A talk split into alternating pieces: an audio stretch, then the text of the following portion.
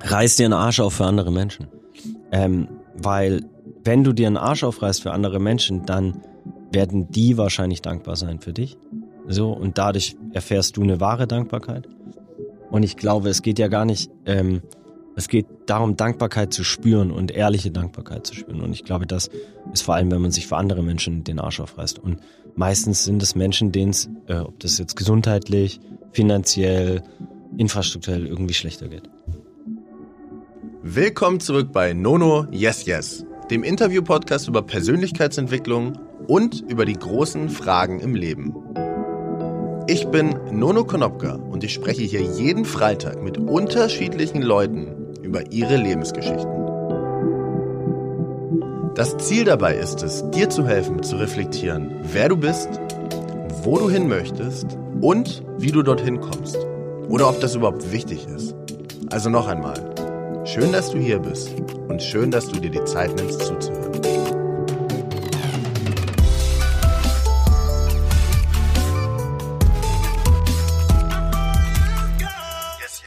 Jetzt zu meinem heutigen Gesprächspartner. Gerade durfte ich mit Micha Fritz sprechen.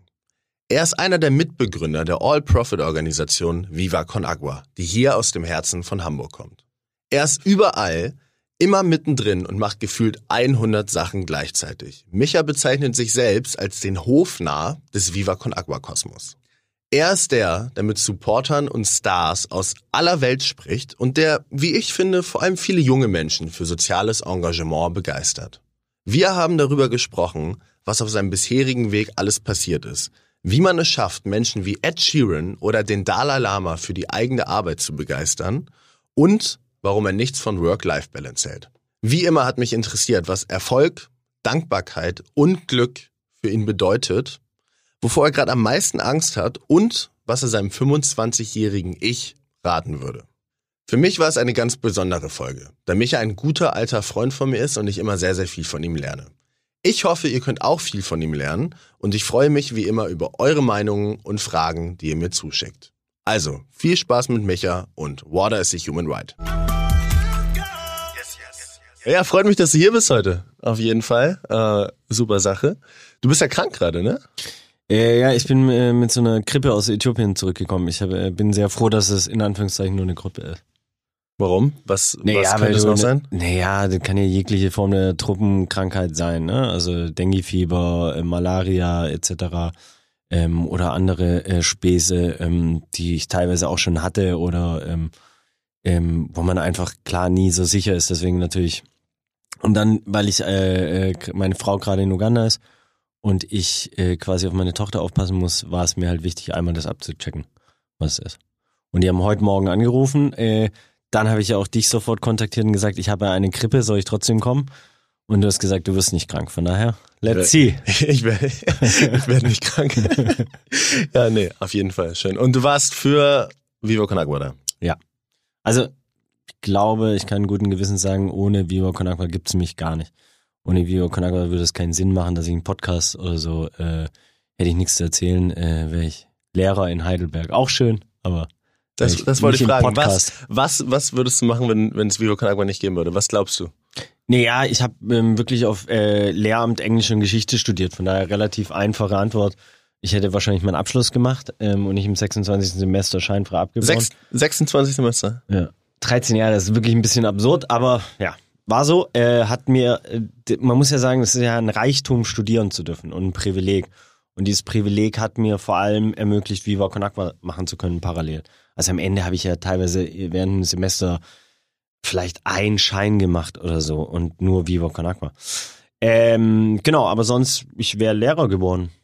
So, und wäre dann wahrscheinlich, äh, ich hab, bin dann ja von Heidelberg nach Nottingham über und dann nach Hamburg äh, und äh, wäre dann wahrscheinlich irgendwann zum Staatsexamen nach Heidelberg zurück und wahrscheinlich hätte ich dann irgendwo in, in irgendwo im Schwabeländle wäre ich dann Lehrer geworden, gell? Und dann hätte jedes Verdi durchgejubelt, die 30 Schüler, und hätte da meine, meine Absurditäten vom Leben äh, so wiedergegeben. Und witzigerweise glaube ich jetzt so langsam, nach den 15 Jahren Viva Con Agua und auch vor allem nach den ganzen Reisen und Erfahrungen und Projekten, glaube ich, dass ich jetzt langsam ein guter Lehrer wäre. Wenn ich jetzt so eine, das klingt vielleicht. Aber bist, bist du nicht eigentlich sowas wie ein Lehrer? Ja, auf einer anderen Ebene, ja. Aber was ich sagen will, ist, ich glaube, man braucht halt so eine Art Lebenserfahrung sozusagen und dass man auch nicht alles so ernst nimmt und so eine Leichtigkeit. Und ganz oft, wenn du dir das anguckst, ist ja so, äh, der klassische äh, Weg eines Lehrers ist, du kommst aus der Schule, dann früher hast du noch Zivildienst, der wurde abgeschafft, Hm. dann studierst du, was ein sehr schulisches System ist, und dann gehst du an die Schule zurück. Also du hast ja nichts anderes gesehen. Du änderst eigentlich nur die Rolle von der einen Person in die andere, äh, also von der einen Funktion in die andere. Und äh, das halte ich für falsch. Aber glaubst du, dass, glaubst du, du wärst ein guter Lehrer geworden? Ich glaube, ich wäre anders geworden als Lehrer, wie die meisten anderen Lehrer sind. Weil ich schon immer in vielen irgendwie ein bisschen anders war. Und ich hätte es auf jeden Fall mit dem richtigen Herz und Engagement gemacht, so und ähm, aber definitiv für Englisch zum Beispiel wäre ich kein guter Lehrer. Allein meine englische Aussprache ist einfach wirklich nicht gut. Ähm, das heißt, da wäre ich definitiv kein guter Lehrer geworden. Deswegen, ich glaube, kann momentan mit den Möglichkeiten, die, die ich so geschenkt bekommen habe oder, oder Skills, kann ich das am besten bei Vivo Con Agua entfalten. So, und habe da irgendwie diese Berufung gefunden. Und in jedem anderen äh, ähm, Job wär, müsste ich mich ja verbiegen oder wäre viel zu angepasst oder oder würde wäre einfach nicht gut auch. Worin bist du denn besonders gut? Äh, ich glaube im Aktivieren und im oberflächlich konzipieren äh, und äh, ein bisschen rumträumen, visionieren. Also du bist sozusagen der bei Viva Con Agua, der irgendwie das große Bild sieht und das nach außen trägt. Also du bist schon sowas wie die Figur, die Viva Con Agua nach außen hin darstellt, oder nicht? Ähm, ja, man, du kriegst ja sehr schnell so Labels draufgepackt und so. Ähm, ich glaube, in erster Linie sind wir vor allem ein riesengroßes Kollektiv. So. Ähm, wir sind ein Freundeskreis aus, aus zumindest mal vier Leuten, die, die zusammen aufgewachsen sind, die sich über 20 Jahre kennen und so.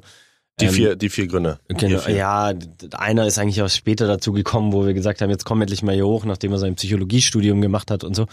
Ähm, aber wir kennen uns schon so, so lange, dass wir äh, uns natürlich auch die Köpfe auf einem ganz anderen Level einschlagen können und auch machen äh, und uns feedbacken. Ähm, und jeder hat seine besonderen Stärken und, und, und, und dann natürlich auch eine unterschiedliche Lebenswirklichkeit. Äh. Meine drei äh, Mitgründer äh, da in dem Kontext quasi, die haben alle viel früher Kinder bekommen wie ich. Mhm. Das heißt, ähm, ich war auf den ganzen Musikfestivals unterwegs. Ich habe von Mai bis September äh, quasi nur auf Festivals geschlafen und Musiker Viva Con aquatisiert. Ich habe mich durch die komplette Musikkunstbranche gesoffen und Party gemacht und dadurch natürlich alle kennengelernt, alle aktiviert und so.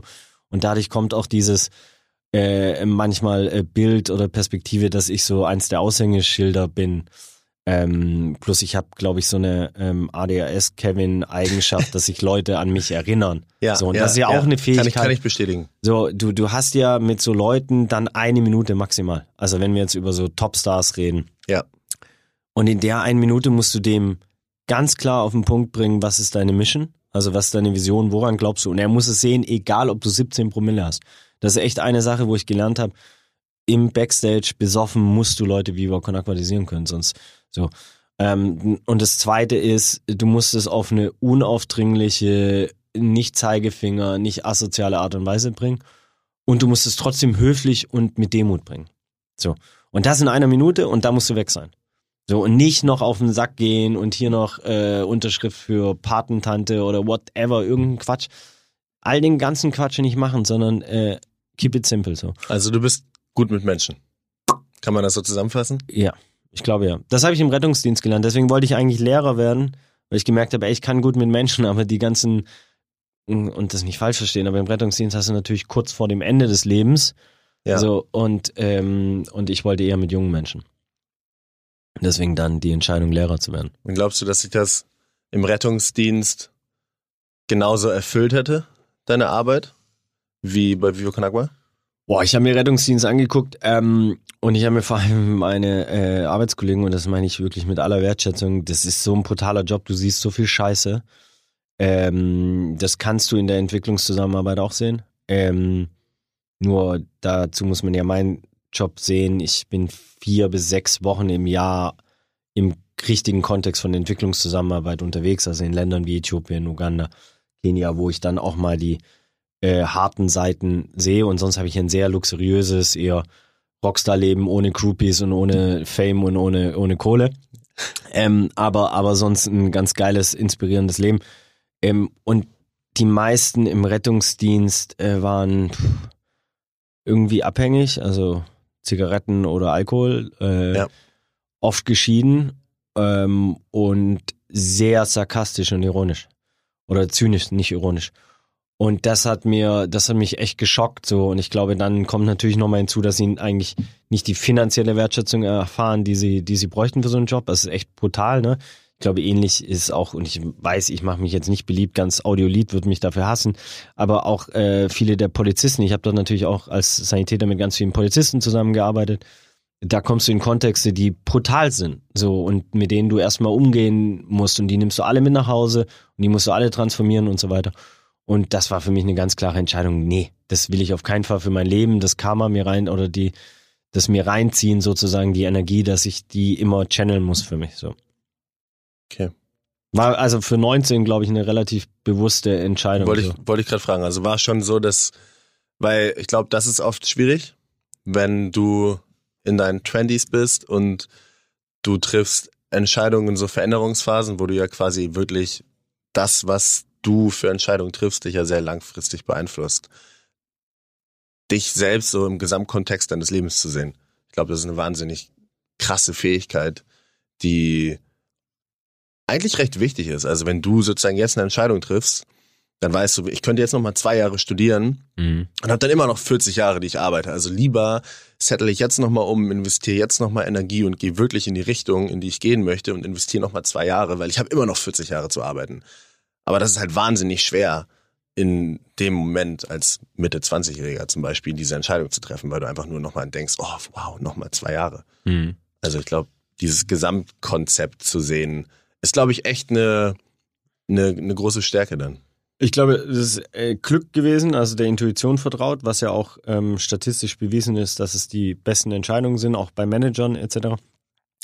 Und das, was du ansprichst, da muss ich ein bisschen grinsen, weil dann habe ich noch 40 Jahre. Ne? Das ist natürlich ähm, zum Beispiel jetzt in meinem Kontext eine absolut äh, zweischneidige Komponente. Ne? Ich, ich komme gerade ähm, aus Äthiopien zurück oder ich habe gerade ähm, über ein Projekt ähm, berichtet, weil der World Gold Day war, wo ich in Uganda in einer Goldmine war, wo durch das Quecksilber und die Verunreinigung die Lebenserwartung bei 36 ist.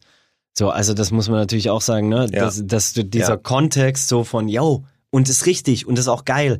Und, und zu sagen, du bist hier mit 40, zum Beispiel am Punkt, wo du sagen kannst, ja klar, ich gehe jetzt nochmal zwei Jahre studieren, dann bin ich 42 und dann habe ich immer noch 40 Jahre locker und kann nochmal äh, bis 82 äh, Lehrer machen oder whatever. Also diese, diesen Luxus ähm, in, in, in Deutschland oder auch in vielen anderen westlichen Ländern, ähm, sich einfach bewusst zu machen, ist unfassbar. Also ich sage ja auch vielen, wenn sie dann so äh, in die Midlife-Crisis kommen oder, oder an diesen 40er äh, Geburtstag, ich glaube, der ist bei Männern ähm, krass und bei Frauen bestimmt auch, kann ich mich jetzt nicht so reinversetzen, aber ähm, sage ich denen immer, hey, alles cool, du hast Double Time. So, du hast eigentlich so, du hast so viel geschenkt bekommen, alles gut, geh damit würdig um. So. Aber das ist ja, eigentlich ein krasses Geschenk, was du ja kriegst durch Viva Con Agua, durch die Möglichkeiten, dass du in diese Länder reist. Das ist ja ein Perspektivenwechsel. Und wenn du dann wiederkommst, also was sind so, wie würdest du die Gefühle dann beschreiben? Ist es Dankbarkeit? Ist es, oder also sind es drei, nimm mir mal so drei Emotionen, die dich dann auf dem Weg nach Hause beschäftigen, wenn du wieder da bist und du bist auf einmal in Deutschland, in Hamburg und siehst, wie die Sachen hier so laufen im Vergleich zu da. Was macht das dann mit dir? Ich glaube, es, äh, ne, also, ich glaube, es zerfickt alles. So, ähm, deine ganzen Konzepte vom Leben. Weil ähm, du machst dir so deine Vorstellungen über Liebe, über die Politik, über Business, über Beziehungen, whatever. Und irgendwie zagt alles und danach baust du es wieder zusammen. Und du merkst, dass die Grundmuster und deine Grundannahmen sehr stark sind, deswegen baust du es fast eh nicht wieder zusammen. So habe ich immer irgendwie die Wahrnehmung. Ähm, und um dreimal zu nennen, ich meine, klar, du bringst dann deine Tochter in die Kita und siehst die Möglichkeiten, die sie hat, so Kita, jegliche Ausbildung. Sie kann einfach die beste Ausbildung in, in, in Deutschland bekommen. Sie kann bis zur Bundeskanzlerin alles werden. Ähm, und da hast du natürlich in, in Ländern wie Äthiopien schon äh, äh, Situationen gesehen oder Surroundings, wo du weißt, die Kinder in den Rural Areas werden vielleicht niemals das Dorf verlassen. So, also ja. nur von den Möglichkeiten. Meine Tochter war jetzt schon in fast in drei Kontinenten so. Also weißt du, so mit zwei Jahren, völlig absurd. Ähm, ähm, oder allein dieses ganze Passsystem, was so, ne, wir haben deutschen, mit dem deutschen Pass können wir in, glaube ich, 180 Länder einreisen ohne, ohne Stress und versuchen mal einen aus Äthiopien. Wir schmuggeln gerade ein, toi toi toi, klappt äh, nach, von Äthiopien nach Uganda, so ja je, so Patrice gibt ihm gerade die Gitarre, damit er als Musiker quasi durchgeht und so. Das wird den irgendwie, ist einfach kompliziert. Ähm, ähm, das, das zweite ist natürlich alles, wenn es Richtung Gesundheitssystem geht. Also unfassbar, welche Möglichkeiten wir haben. Also, ne, ich kann hier ins Truppeninstitut gehen, die nehmen mir sofort meinen kompletten Stuhlgang, alles hat eine hygienische Standards. Ne? Ich komme halt einfach, mein Vater ist Arzt, ich bin Rettungssanitäter, meine Schwester ist Notarzt, also ich komme aus einer Arztfamilie, ich achte natürlich auf sowas wie Hygiene. Dort hast du natürlich, ey, die Krankenhäuser dort, wow, da, mhm. da dreht's mir den Magen um, ne? So einfach so von den Standards und der Hygiene. Ähm, und das ist bewiesenermaßen in, in Krankenhäusern natürlich das Krasseste. Und hier in Deutschland gibt's Hygieneprobleme ohne Ende in Krankenhäusern. Also weißt du, und wenn du das so in Kontrast siehst, ähm, das sind aber alles so Themen, die auf so einer, auf so einer Ressourcen, Infrastruktur, Level und so. Und du hast genauso das auf der anderen Ebene, dass du halt, äh, ähm, wenn es zum Beispiel um so eine Art von Soul oder Tiefgang geht, dass du denkst, fuck, keinen, den du hier triffst, kommt an so einen Tiefgang ran. Dort gibt es Menschen, die sagen dir Dinge, das ist, als würdest du mit einer universellen Seele sprechen, die 500 Jahre alt ist und aus dir raus, aus, aus dir, dir entgegenspricht und etwas über Mutter Erde erzählt mit einer Wertschätzung, mit einer Liebe, mit einer Demut, dass du Gänsehaut kriegst so und wo du glaubst, dass du in dieser durch äh, ja, kommerzialisierten, entertainten äh, Lebenswirklichkeit, in der Wirklichkeit, in Anführungszeichen, in der wir hier leben, nicht ansatzweise äh, vorstellbar ist mehr. Also eine ganz andere Echtheit sozusagen oder Verbindung zu, zu, zu, zu, zu der Seele vielleicht so. Und das ist schon krass und du kommst mit Demut zurück, bis das der Arzt. Ne? Und das auch nach wie vor der Grund, warum ich eigentlich vor dem Festival Sommer und nach dem Festival immer, immer auf die äh, auf Projektreisen gegangen bin, weil natürlich dieses Leben, das wir führen, ist auch höher, schneller, weiter. Wenn du dir wie bei Conakwa anguckst, wo wir herkommen, wo wir jetzt sind, dann hat sich das brutalst entwickelt. Und ich meine, ein Ed Sheeran, Dalai Lama und Name-Dropping können wir machen, bis zum Arsch, äh, Arsch kommt, bis zum Arsch kommt. Ähm, äh, nur, nur genau dafür brauchst du halt Demut. So, du brauchst Demut, dass du nicht denkst, ey, yo, jetzt irgendwas erreicht oder so. Nein, 560 Millionen Menschen haben keinen Zugang zu sauberem Trinkwasser. Nein, 4,2 Milliarden Menschen haben keine äh, sauberen Zugang zu einer menschenwürdigen Sanitärversorgung. Und das muss, das muss immer wieder reingezogen werden. Immer wieder muss die Demut reingezogen werden. Und wie, wie wird man, also es ist ja, glaube ich, eine der größten Fragen, die sich viele Leute hier so fragen, wie man dankbarer wird. Gibt es ja ganze Studien zu. So, wie werde ich dankbarer? Was sind meine Dankbarkeitsrituale? Schreibe ich meine Sachen auf? Habe ich meine drei, meine drei Stichpunkte, die ich mir jeden Morgen aufschreibe? Also reiß dir einen Arsch auf für andere Menschen. Ich glaube, das ist am Ende, reiß dir einen Arsch auf für andere Menschen. Ähm, weil wenn du dir einen Arsch aufreißt für andere Menschen, dann werden die wahrscheinlich dankbar sein für dich. So, und dadurch erfährst du eine wahre Dankbarkeit. Und ich glaube, es geht ja gar nicht, ähm, es geht darum, Dankbarkeit zu spüren und ehrliche Dankbarkeit zu spüren. Und ich glaube, das ist vor allem, wenn man sich für andere Menschen den Arsch aufreißt. Und meistens sind es Menschen, denen es, äh, ob das jetzt gesundheitlich, finanziell, infrastrukturell irgendwie schlechter geht. Glaubst du, das ist das, was einen glücklich macht? Oh, ich, ich, ich, ich, Glück ist definitiv, weil ich es kapiert habe und ich habe nicht viel kapiert, dann ist es eine Momentaufnahme. Mhm. Ähm, ich glaube, zufrieden ist das richtige Äquivalent, nach dem du suchst oder das so. Ähm, und ich bin sehr zufrieden und happy mit meinem Leben und ähm, und ich glaube, das liegt daran, dass ich mich engagiere für für andere Menschen, aber man darf auch nicht, weißt du, manche denken, ey, so geil, dass du dich aufopferst. Was? Aufopfern? Nein, nicht ansatzweise. Also das muss man, glaube ich, ähm, switchen. Das ist so eine Grundannahme, die auch aus dem Protestantismus kommt. Mein Vater auch so, ey, dein, dein Job soll dir Spaß machen, das geht doch nicht. Und ich so, doch, Papa, deine Grundannahme war so, dass Arbeit keinen Spaß machen muss und deswegen hat er Medizin studiert, ey. Auch sicherlich interessantes Studium, aber auch spaßbefreit zum Teil, ja, also was du lernen darfst. Naja, und was ich eigentlich sagen will, sich von diesen Grundannahmen zu verabschieden. Ja, mein Job macht Spaß. Und ja, mein Job ist in erster Linie vor allem ein Riesen-Profit für mich. Ich habe ein unfassbar spannendes Leben. Ich habe meine Frau dadurch kennengelernt. Das ist alles inspirierend und so weiter. Und das muss man, glaube ich, immer ähm, sich selber und auch anderen ganz klar kommunizieren. Derjenige, der von Viva Con Agua am meisten profitiert, bin ich oder ein Benny oder, oder alle anderen erstmal, die Viva Con Agua machen und dann kommt, kommen ähm, auch die Menschen zum Glück, die den Zugang zu sauberem Trinkwasser haben. So, aber das, das ist, ist eine All-Profit-Organisation und, und wenn man sich das nicht äh, äh, ja, ehrlich eingesteht, dann ist auch Augenwischerei. Also man macht es ja nicht nur für andere Menschen, man macht es für alle Menschen sozusagen und inkludiert sich selber. Ja. Und wenn du jetzt angenommen, deine Tochter ist jetzt fertig mit dem Studium und muss entscheiden, so in welche Richtung geht's. Was will ich machen?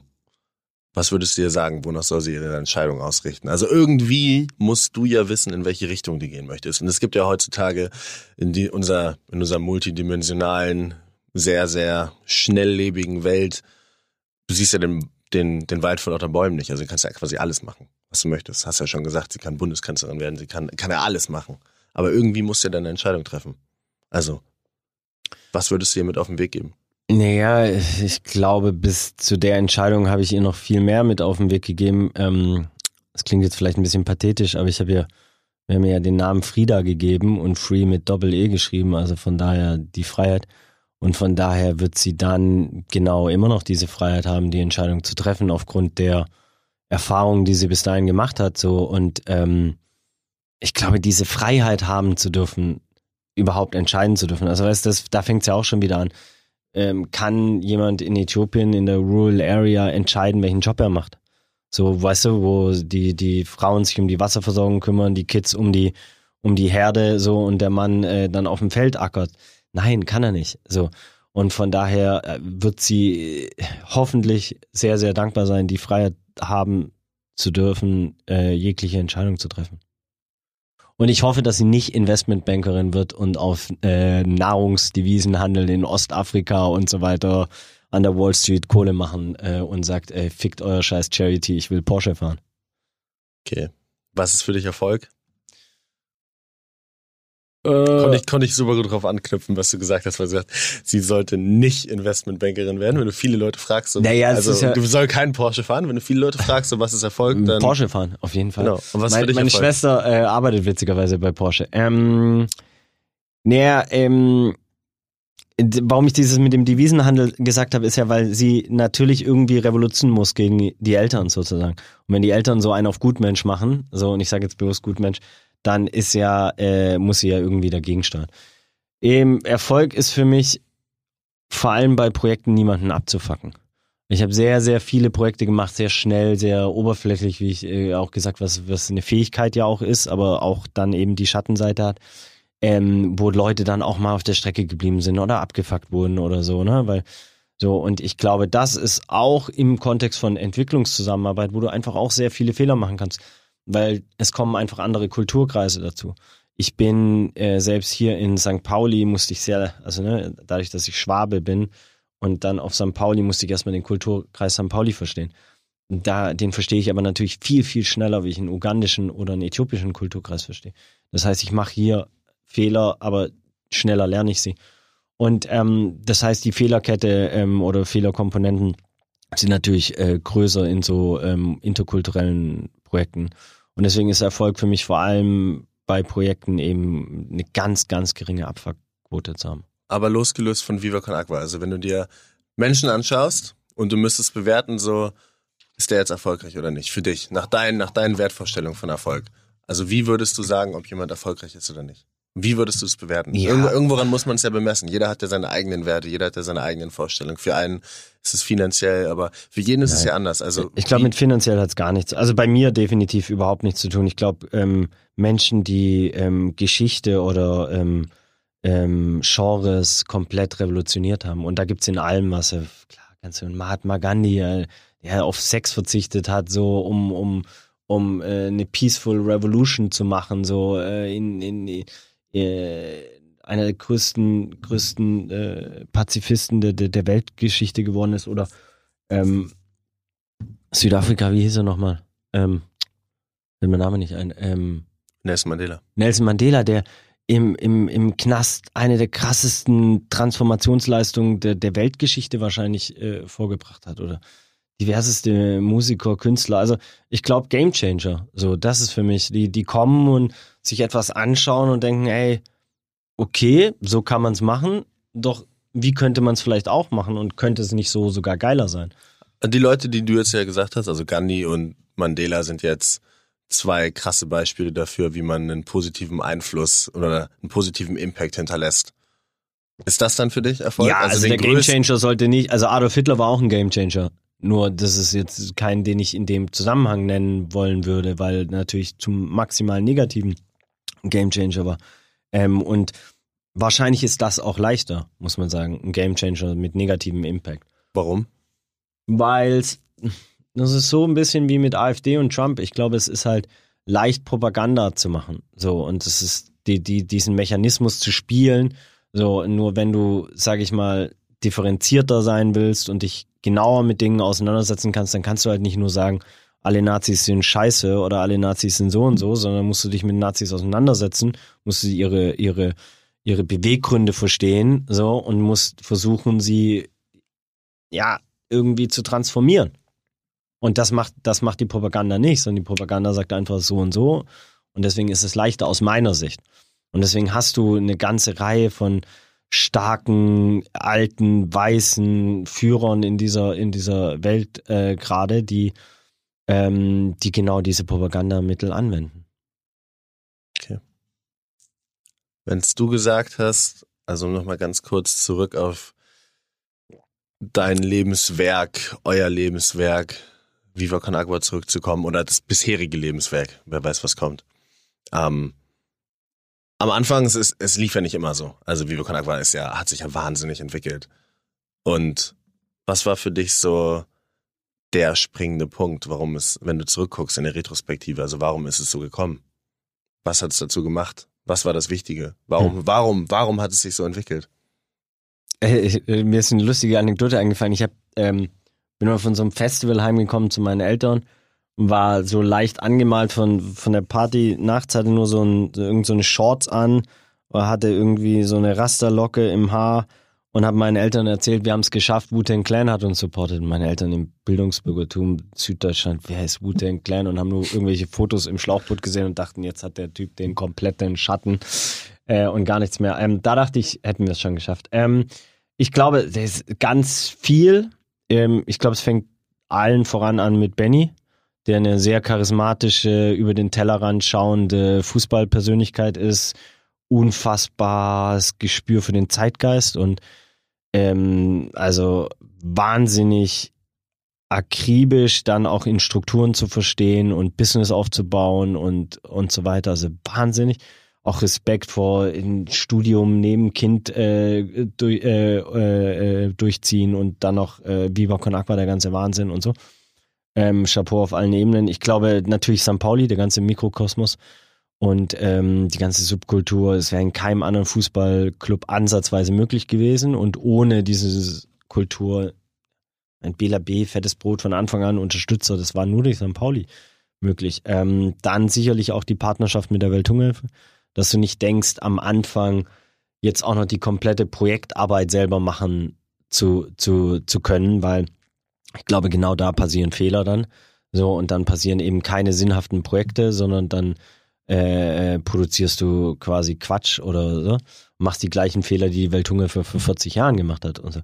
Ähm, und dann sicherlich auch die Freundschaft von uns äh, Gründern so, weil der nächste Kreis, der dazu kam, war aus Henstedt-Ulsburg, auch ein Freundeskreis, die auch wieder so ähnlich. Ähm, dann, dass Tobi keinen ähm, Studienplatz in, Kiel, äh, in Hamburg bekommen hat, wegen seinem äh, Bett, ähm, nicht wegen seinem schlechten Examen, sondern weil er ähm, kein BAföG bekommen hat damals und musste dann nach Kiel gehen und in Kiel hat er alle vollgelabert und so ist Viva Con Agua in Kiel entstanden. So.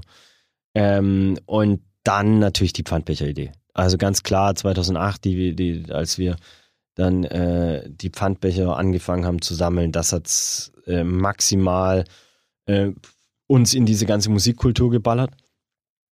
Dann sicher das Social Business, das Wasser steht jetzt einfach so überall und ist einfach die einfachste Möglichkeit und auch für Unternehmen, mit denen wir niemals kooperieren würden. Also oder die, wo wir niemals ein Entree bekommen würden. Das steht ja sogar im Rathaus, weißt du? Also so an, ja. an, an Spots, wo du halt als NGO gar nicht reinkommst. Also so ähm, äh, und dann sicherlich auch dann die Diversität von Viva Con Agua, dass dann sowas wie Goldeimer entsteht. So was, was Tiefgang im wahrsten Sinne des Wortes reinbringt, aber eine ganz andere Thematik, einen ganz anderen Swag, nochmal ein bisschen Humor, ein neues, ein neues Produkt mit dem Klopapier. Dann die ganze Millantor Gallery, die einfach nur ein ja, Gesamtkunstwerk ist und seinesgleichen sucht und so viel Künstler andockt an das System, die immer wieder deine DNA irgendwie überprüfen, hinterfragen und vor allem auch neu interpretieren. Ähm, und dann noch den ganzen anderen Wahnsinn.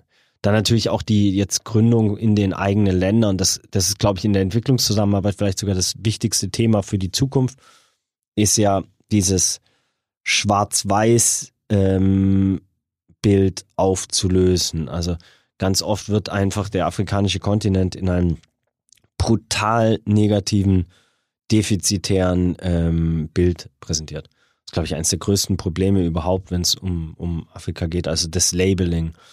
Ähm, und ähm, das fängt schon an, dass viele Leute gar nicht wissen, dass es 54 Länder sind. Dass es unfassbar diverse ist und dass es ein Unterschied ist, ob wir von Marokko reden oder Südafrika oder Ostafrika, Westafrika, Uganda, Simbabwe. Das sind Welten. So ist genauso wie Finnland und Griechenland. Würde auch keiner in den Topf werfen. Klar, irgendwie beides Europa, aber Finnland ist arschkalt, da ziehe ich mir Downjacke an und so. Sehr klischeehaft. Ähm, das, das heißt, ähm, da glaube ich, wird natürlich sowas wie Viva Con Agua Uganda oder Viva Con Agua Mosambik oder Äthiopien auch nochmal sehr viel ändern, weil dieses alte Bild von Weiß ist äh, reich und superior und spendet ein bisschen was für Schwarze am Afrika ist einfach Bullshit, überholt und muss immer wieder aus den Köpfen rausgeprügelt werden. So. Und das kann natürlich automatisch, indem man die Kultur, indem man die Schönheit dieser Länder äh, kommuniziert, in einer ganz anderen Art und Weise dargestellt werden, als wenn. Äh. Es war ja also dieser von damals bis jetzt musste der ja eigentlich schon sehr, sehr viel Durchhaltevermögen an den Tag bringen. Wie schafft man das? Also durchzuhalten. Ist ja, ist ja wahnsinnig schwer. Muss ja einfach immer weitermachen. Das sind ja immer so zwei große Fragen. Also ich glaube, das ist so, eigentlich ist es ja die Frage, die man sich richtig oft und immer wieder stellt. Ähm, Mache ich weiter oder höre ich auf? Weißt du? Also ist das was für mich? Mache ich weiter? Oder höre ich auf und ich habe nicht das Talent dafür. Äh, also ihr habt ja einfach weitergemacht. Und ja. das hat ja dann irgendwann funktioniert. Also es gab schon ein, zwei Mal der Moment, wo wir so fast am Ende waren, weil Überforderung, so 2008 weiß ich noch so ein, da sind wir von Hamburg nach Basel gelaufen, 39 Tage zu Fuß, 1055 Kilometer, haben eine Spendenwanderung gemacht.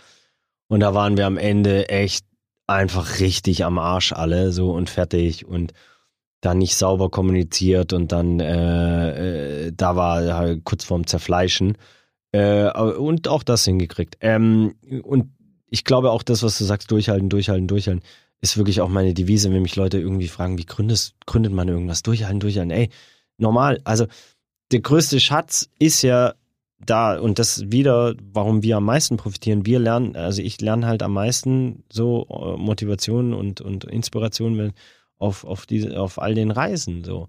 Äh, dann ist nicht die Frage, oh, ist jetzt anstrengend, um 4 Uhr auf dem Southside halb betrunken noch Becher zu zählen. Jo, ja. Und dann, ach, und um neun muss ich schon wieder dastehen. Ja, ach krass, echt. Also deswegen, ich glaube, dann ähm, relativiert sich sehr, sehr, sehr viel.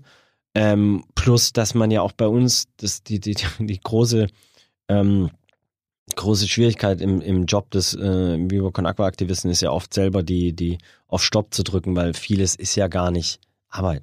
Also was ist Arbeit? Ist jetzt ein, Podcast mit Nono Arbeit oder ist es äh, eine aus, ein interessanter Dialog? So, so ist es äh, auf ein Konzert gehen und und und und Pfandbecher sammeln Arbeit oder ist es macht Spaß? Also wo fängt Arbeit an und ist, was ist überhaupt Arbeit? Also da vielleicht angefangen, ne? Ich meine, wir, es redet ja auch immer jeder von New Work und so. Ich meine, seit 15 Jahren gefühlt machen wir das. Wir arbeiten, wann wir wollen, wie wir wollen, wo wir wollen. Bei uns gibt's World Office.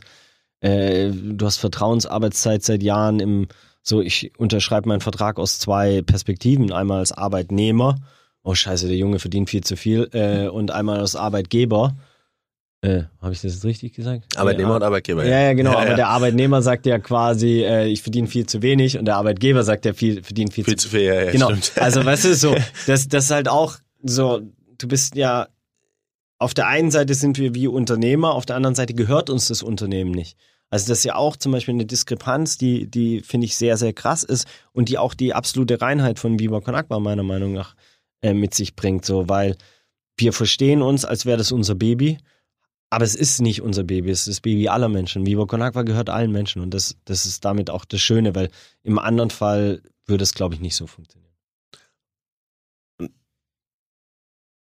Sind ja super viele verschiedene Sachen. Also alles, was du aufgezählt hast, von Goldeimer zu Millantor Gallery, dann Viva Con Agua, dann ähm, kooperiert ihr mit der Welthungerhilfe, dann seid ihr auf sämtlichen Festivals, auf allen Festivals eigentlich am Start.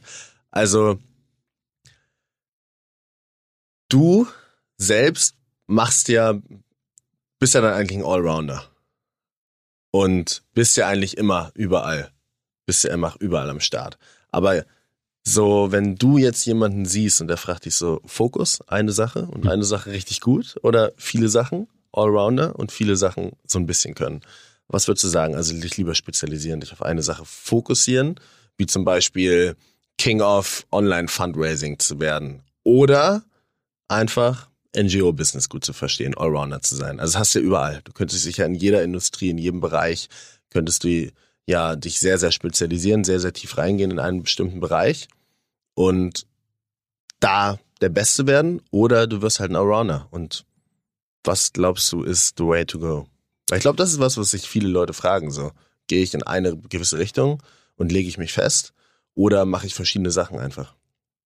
Wow, äh, schwierige Frage. Also also ich kann ja nur aus meiner Erfahrung sprechen, Klar. weil alle sonst mache ich einen Fehler und würde auch irgendwelche komischen Ratschläge und man darf ja nicht vergessen, im Ratschlag steckt ja immer der Schlag drin, wie das Wort schon sagt. Ähm, ich, ich mache ja nur Viva Con Aqua. Das vorneweg. Alles, was ich mache, ist im Rahmen von Viva Con Aqua. Das heißt nichts anderes. Plus ich sag eigentlich jedem, mit dem ich Projekte mache, ey, mehr wie 70 Prozent wirst du nicht bekommen. Also weil ich, ich habe noch nie ein Projekt gemacht, das 100 Prozent, wo ich danach sagen würde, yo, so, ich habe noch nie ein Projekt gemacht, fast, wo ich mir am Anfang Zielsetzung, das machst du ja bei fast jedem Projekt, dass du dir, ey, wie viel Geld will ich, wie viele Leute will ich erreichen, was in meinem Marketing äh, Target Group ist für mich der größte Schwachsinn überhaupt. Ja, sorry. Äh, ich weiß ja, dadurch, dass du bei OMR und so hast du ja viele, die wahrscheinlich aus der Marketingwelt kommen und so. Sorry dafür. Aber ich glaube nicht an Target Group alle für Wasser, Wasser für alle, alle sind unsere Target, äh, alle sind unsere Target Group. Also von daher daran glaube ich. Und unsere Aufgabe muss es, Konzepte so zu kreieren, dass alle Menschen sich ein, angesprochen fühlen. Also bei der Gallery kommen wir an den, den äh, nächsten Zustand von genau diesem. Weil da hast du vom Linken bis zum Multimilliardär, von der Street Art Oma bis zur Kita, äh, vom Hydrogeologen bis zum irgendwie Musiker, alle vertreten sozusagen wenn St. Pauli jetzt noch diverser wäre, so in, in Richtung äh, Nationen vielleicht und auch äh, Income und so, dann wäre es noch diverser, die Veranstaltung und so. Aber ähm, es sind ja trotzdem ganz viele verschiedene Sachen. Es ist ja nicht so, dass du jetzt als genau. Micha Fritz einen Fokuspunkt hast. Nee, absolut nicht. Das, der, der Glück bei Vivo Knackmann, da kommt sicherlich auch Benny wieder und, und Stärke rein. Da, wir haben halt echt Strukturen reingezogen. Wir haben richtig früh einen richtig guten Coach gehabt mit Five for Success, mit Micha Fuchs heißt ja, ähm, nur Liebe geht raus an den Typ, weil ohne den gäbe es uns gar nicht mehr, glaube ich, wären wir zu oft gegen die Wand gefahren. Ähm, der uns einfach immer wieder ge geprügelt hat und gesagt hat, hey, schau hier hin, schau dahin, da ist ein Blindspot etc. und uns einfach gecoacht hat, weil er gesagt hat, Bibor Knackwa wird immer der Ausdruck der handelnden Person sein. So, und deswegen müsst ihr erstmal klar sein, so im Kopf und, und solange noch äh, äh kifft in auf eurer äh, in eurer WG wird es nicht funktionieren so ähm, was, was ich sagen will, ist, da wurden ganz viele Strukturen halt reingezogen. Hinter jedem Bereich, ob das Festivals sind, ob das Millantor Gallery oder Goldeimer ist, gibt es ein sauberes Accounting, es gibt ein sauberes Projektmanagement und so weiter, aber da bin ich halt nicht dabei. Also ich spiele halt die Bälle dann eigentlich rüber oder mache so eine grobe Aktivierung, hole die Leute erstmal ins System und, und dann müssen die sich irgendwie freischwimmen. Also Fokus. Ich glaube beides. Ich glaube, du brauchst einfach Leute, die krass den Fokus halten und die krass sauber. Bei Accounting macht es keinen Sinn, einen Clown einzusetzen, der irgendwie, hey, yo, lass doch mal die Zahlen tauschen. Nee, macht keinen Sinn. Accounting muss straight sein. Gerade bei NGOs, das A und O, da muss jede Zahl stimmen, jeder, jeder Centbetrag, weil das, die Leute vertrauen uns, jede Spende, jeder Becher, jeder Euro ist einfach entscheidend, was das angeht. Ähm, aber du brauchst im Kommunikationsbereich brauchst du kein, keine Spaßbremse. Also von daher, so, es kommt auf den Job voll drauf an. Und dadurch, dass ich auch unterschiedliche Jobs oder Rollen oder Funktionen habe, muss ich auch manchmal switchen ein bisschen mit den Rollen. So. Aber der Luxus bei uns ist, ey, wir dürfen alles machen. Also wir dürfen alles machen, wir sind komplett frei. Ich habe niemanden, der mir erzählt, wann ich wie, was, wo zu tun habe. Ich kann, ich kann Dinge erzählen. So, ich meine, für mich eine gute Lehre war 2013, als wir mit Materia nach Uganda geflogen sind, wurde im ZDF gefragt, äh, und was macht ihr jetzt? Also als wir gelandet sind in Entebbe und er erstmal was zu kiffen besorgen. Ja, ich so, hey, krass. Und dann so in der Reflexion dann am, am Tag danach, ja, jede andere NGO würde das jetzt definitiv beim ZDF betteln, bis es rauskommt. So dass das, weil es unseriös ist. Aber es ist halt authentisch. Er ist ein Rapper. Was erwartest du, wenn du einen Rapper mit nach Uganda nimmst, dann wird er genau so sein, wie er in, in Rostock ist, nicht in Hamburg. Lange Rede, kurzer Sinn. Ähm, so, ich glaube, diese Authentizität macht uns halt auch aus. So. Damals, als ihr Vivo con Aqua angefangen habt, ähm, war ja wahrscheinlich eine Entscheidung, wo jetzt auch nicht ihr nur Zuspruch für gekriegt habt. War ja dann, hast du ja vielleicht familiäres Umfeld, Freunde, wie auch immer, so das funktioniert doch nie. Ähm, wie hat man denn, also wie habt ihr den Mut aufgebracht, das trotzdem zu machen? Weil die meisten Ideen scheitern ja, bevor sie überhaupt angefangen werden. Ja, das, deswegen sollte man ähm, sehr vorsichtig mit Ideen sein. Ich glaube, Ideen sind manchmal wie kleine äh, Babys. Ähm, und ähm, ich glaube, jeder, der äh, ein Kind hat, der überlegt sich ganz genau, wem gibt er sein Kind. So sollte man manchmal mit Ideen, die einem sehr am Herzen liegen, weil, ähm, umgehen, weil Ideen können echt zerhackt werden, ganz schnell. Da kommen nämlich die Worst-Case-Analytiker, ja, ja, ja, ja, ja, umfunktionieren, ja, ja, und hast du daran gedacht und so weiter. Alles geil zum richtigen Zeitpunkt. Also eine Idee muss einfach Zeit haben, sich zu entwickeln. Du kommst ja auch nicht zum Kind mit anderthalb und erzählst ihm alles, was äh, whatever alles schiefgehen kann in seinem Leben und wenn er das nicht macht und so weiter, sondern hey, zum richtigen Zeitpunkt erklärst du ihm das. Wenn er dann auf die Straße mit dir geht, dann erklärst du ihm, wie die Autos sind und, und was, wo er aufpassen muss und so weiter. Klar erklärst du ihm Worst-Case-Dings, aber zum richtigen Zeitpunkt. Aber du hackst nicht das ganze negative Ding gleich am Anfang rein. Gibt ganz viele Leute, deswegen erzähle ich ganz vielen Leuten ganz viele Ideen nicht sondern setze sie erst um und dann gucken wir, ob sie in die Lebenswirklichkeit kommen und dann können sie sie zerhacken. Also du ähm, meinst erstmal machen und Ja, Milan Gallery zum Beispiel war, ist eine der Ideen, 100% kann ich sagen, ey, von so vielen Leuten funktioniert nicht, ist für einen Arsch, lass es töten, ist viel zu anstrengend fürs ganze System und so weiter. Hey, heute ist es eines der Inspirationsquellen von unserem ganzen System. So plus, dass wir jetzt fast, weiß ich nicht, 700.000 Umsatz machen, und Gerhard Richter dieses Jahr verkauft haben. So, what the fuck, zwei sogar, einen per WhatsApp noch. Völlig absurd. Ähm, und ähm, was war deine Frage, soll? ah, die hier im, naja, mit der Familie hatten wir das Glück, wir haben halt sehr weit weg gelebt. Also Hamburg, Stuttgart ist halt sehr, sehr weit weg. Und ähm, ja, nicht so viel auf das Geschwätz deiner eigenen Intuition folgen. Also so, wir hatten also als, Bauchgefühl. Ja, Bauchgefühl und natürlich der Freundeskreis hilft halt ungemein. Wenn du halt das zusammen als Freunde machst, dann bist du halt so stark. So, ich würde halt, klar, es gibt immer dieses, es gibt ja diesen Spruch, nicht mit Freunden Business machen wegen mhm. halt dann und so. Der Glück ist halt, bei uns gibt es kein Geld. Also zum, weißt du, so, klar, wir verdienen alle, sind alle festangestellt jetzt, ich verdiene auch meine vier äh, brutto. So, also wir kriegen alle Geld dafür, aber aber es ist halt nicht ein Business, wo, wo, wo es darum geht, dass der eine das rauszieht und der andere das raus, sondern wir sind halt alle eben so. Und ähm, das ist der größte Luxus. Deswegen fliegt uns das wahrscheinlich auch nicht um die Ohren. Also Sachen machen, die man gerne macht, mit Leuten, die man gerne hat. Und dann, wenn da noch ein paar Profis dabei sind, richtig geil. Weil das, das merke ich schon auch. Ich meine, das wird jetzt auch spannend. Wir haben eine, glaube ich, wir sind an einem guten Punkt. Wir haben eine stabile äh, Basis. Wir sind sehr divers aufgestellt.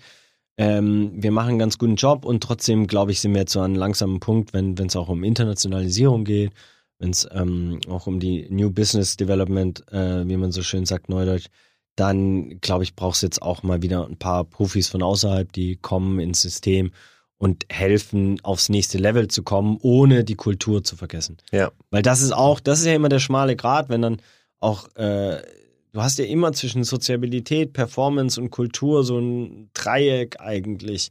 So, ähm, und, und, und du darfst nicht an dem einen komplett und immer ist eine Übersteuerung und trotzdem darfst du nicht zu weit ausreißen in die Performance. Sonst hast du halt Wall Street. Und ist es für dich selbst auch so? So Performance und Sozialleben, Performance, Sozialleben. Also du hast ja entweder machst was mit Freunden, machst was mit Familie, entwickelst so ein Gefühl der Zugehörigkeit und des Daseins, weil du Zeit mit ihnen verbringst, oder du investierst Zeit in dich, in dein Business, wie auch immer. Das sind ja auch zwei Teller, die man irgendwie am Drehen halten muss. Naja, ich versuche halt wirklich alles miteinander zu vereinen. Also so, weißt Aber du? das Glück hat ja nicht jeder. Ja, wobei, ja, das will auch nicht jeder. Das Mhm. muss man auch sagen. Es gibt zum Beispiel auch Leute bei Vio und ich feiere das und respektiere das zu, zu 100 Prozent, die sagen, ey, sie wollen gar nicht, dass ihre Leute, äh, Freunde auch noch irgendwas mit Vio Konako zu tun haben, weil sonst Mindfucking und so weiter. Aber in meinem Freundeskreis gibt es keinen Menschen, der sich nicht mit und für Vio Konakwa engagiert. Meine Frau arbeitet bei Vio Konakwa und so. Äh, meine Tochter ist Fördermitglied, also so, weißt du, so gar keine Chance. Ähm, ja, aber das muss jeder für sich entscheiden. Mir hilft halt diese Nicht-Trennung, eine Authentizität und ich muss mir ja nicht überlegen, was ist jetzt Job und was ist jetzt privat und weißt du, auch diese Work-Life-Balance, viele äh, sagen ja, das ist voll gut, so eine Work-Life-Balance zu haben. Äh, ja, nur dann definiert das bitte sauber, weil ich glaube, wenn man dazu tendiert, dass man alles Negative in Work packt und alles Positive in Life packt, dann hä? Dann hast du acht Stunden am Tag Scheiße? So bist du so what Ja. the fuck? Macht keinen Sinn in meiner Welt. Also so, dann mache ich lieber einen ganzen Tag äh, Viva Balance oder wie, wie ich es dann nenne oder keine Ahnung, habe keinen Namen dafür und und flow halt so durch und habe aber eine gute Zeit dabei. So. Ja. Was, hast du Vorbilder? Hm.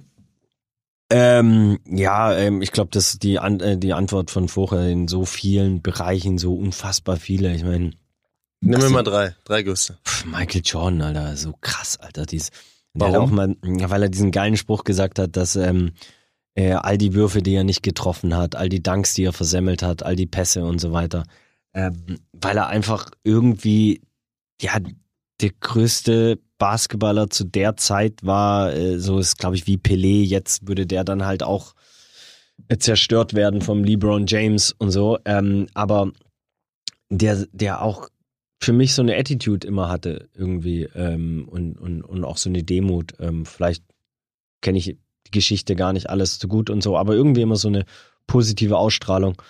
Ähm, Also LeBron James. nee, nee, Michael, Jordan. nee, nee, Michael Jordan. LeBron James äh, ist noch auf dem Weg dazu. Ähm, das Okay. Äh, es ist sehr schwierig. Ähm, mal ein ganz anderes Genre. Ich habe ja Zeit, oder? Du cuttest ja eh. ja, ja. Cuttest du alles AS und so raus? Ja, ja. Ja, schön. Ähm,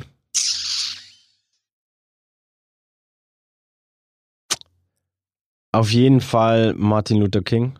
So für das, die Bewegung, die er mit äh, kreiert hat und diesen Widerstand, den er geschafft hat in, in Amerika in den 60er, 70er Jahren, bevor er dann äh, ermordet worden ist, weil es unvorstellbar, sich da eigentlich in die Zeit rein zu versetzen und, und, und, und auch die Kraft aufzubringen, immer wieder diesen Kampf einzugehen. Und, ähm, und in unserem Kontext müssen wir uns doch immer wieder natürlich einfach mit Rassismus auseinandersetzen und so. Und es ist so schwierig, äh, wenn du wirklich, ich meine, ich bin 83 geboren, ich habe nichts von der Nazi-Zeit mitbekommen, ich habe nichts von dem, ich bin als, als, als Kartoffel in Süddeutschland aufgeboren, ich habe kaum Rassismus erlebt in meinem ganzen Leben und natürlich in den ersten Jahren überhaupt keinen, sondern erst dann mit das erste Mal, als ich dann irgendwann ganz alleine irgendwo auf dem afrikanischen Kontinent unterwegs war, dass ich so gemerkt habe, okay, jetzt bin ich der einzige Weiße, okay, jetzt sollte ich vielleicht mal dieses Gebiet in, nicht so ein gutes Gebiet in, in Uganda verlassen, weil es wird dunkel und so, ne? Aber ähm, genau, das war das zweite. Ähm, Michael Jordan, Martin Luther King. Madonna. Warum? Weil sie so unfassbar viele Klischees, Tabus gebrochen hat und so viele Sachen für äh, oder Kämpfe für Frauen geführt hat, die einfach so unvorstellbar sind. Also auch wo wir jetzt an wieder am Punkt sind, wo wo, wo man denkt, hey, warte, den Kampf hat die doch schon vor 30 Jahren geführt, so what, what the fuck, ja, und die immer noch so krass gejudged wird von allen Seiten und so, ey, yo, she's, she's an Icon, sie, die darf alles, also so in, in, in meiner Welt. Ähm, und ähm, ja. Du sagst, wir haben, uns, wir haben uns da schon ein paar Mal unterhalten. und du sagst immer, everything happens for a reason. Yes. Glaubst du daran?